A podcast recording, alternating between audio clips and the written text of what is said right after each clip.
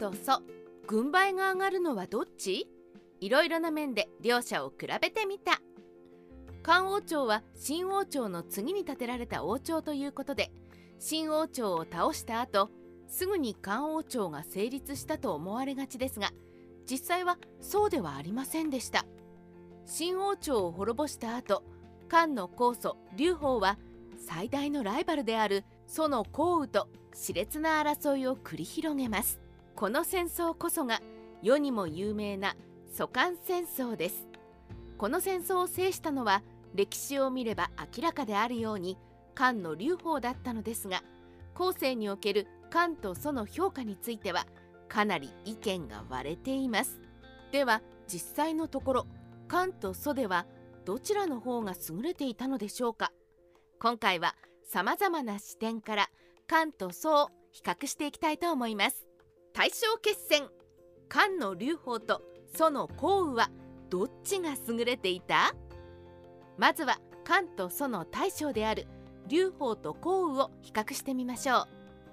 劉邦と項羽はほぼ同じ時に挙兵したのですが両者の年齢には大きな差が開いています。挙兵当時項羽はピチピチの24歳だったのに対し劉邦はなんと39歳。別説によれば48歳のおっちゃん。下手したら親子ほど年齢が離れています。しかしその強さは年功序列とはいかず項羽の方が劉邦よりも圧倒的に強かったそうです。それは個人同士の話だけではなく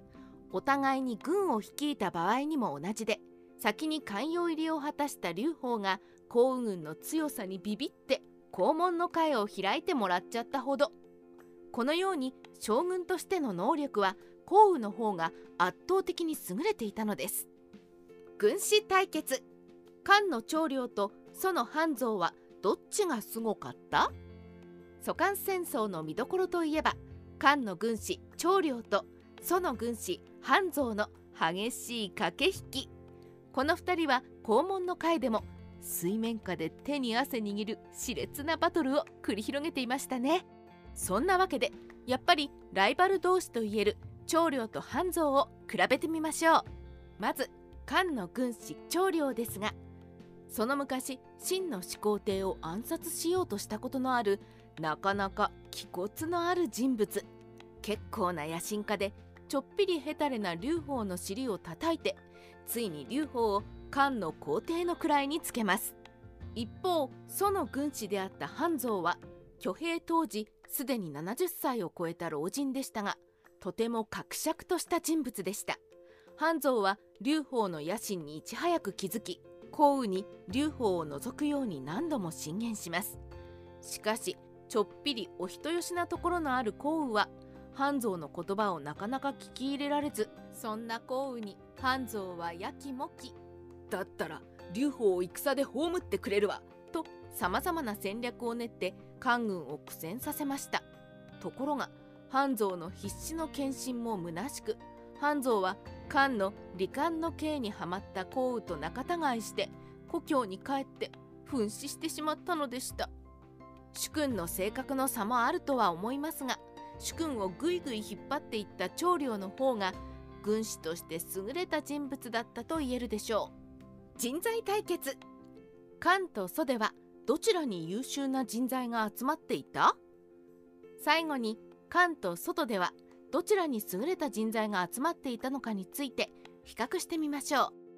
まずは漢の方ですが先ほど取り上げた長領をはじめ幼なじみの半海やロワン拝見から劉邦に付き従った商家や宗信加工営修没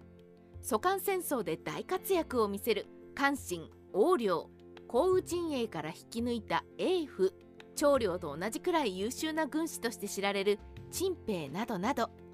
挙げればキリがありません。その一方その降雨に付き従ったのは先に挙げた半蔵のほか小李罰劉書周院くらいのものしかも半蔵と小李罰については罹患の刑にはまって自ら手放してしまったようなものですし周囲には最後の最後で裏切られています。幸運のために死んでくれたのは劉書くらいのものです。このように人材面では漢の方が圧倒的に勝っていたのですね。三国志ライターチョップスティックスの独り言。トップはちょっと頼りなかったものの優れた人材に恵まれたカント。トップが圧倒的強さを誇っていたがために人材を軽視していた外では初めから勝敗は決していたのかもしれません。しかし実は劉邦ファンよりも降雨ファンの方が多いなんて言われています。それはおそらく力強い降雨の方が一般的な英雄像に近いこと外貨の戦いでボロボロになった降雨に思わず同情してしまうためでしょう。まあ降雨は行く先々で暴れまくって人々を傷つけまくっていたのですけどね。個人的には皇帝の位についた時に臣下たちに感謝の言葉を述べるなど謙虚な姿勢を忘れなかった劉邦の方が降雨よりもよっぽど優れた人物だったのだろうと思います。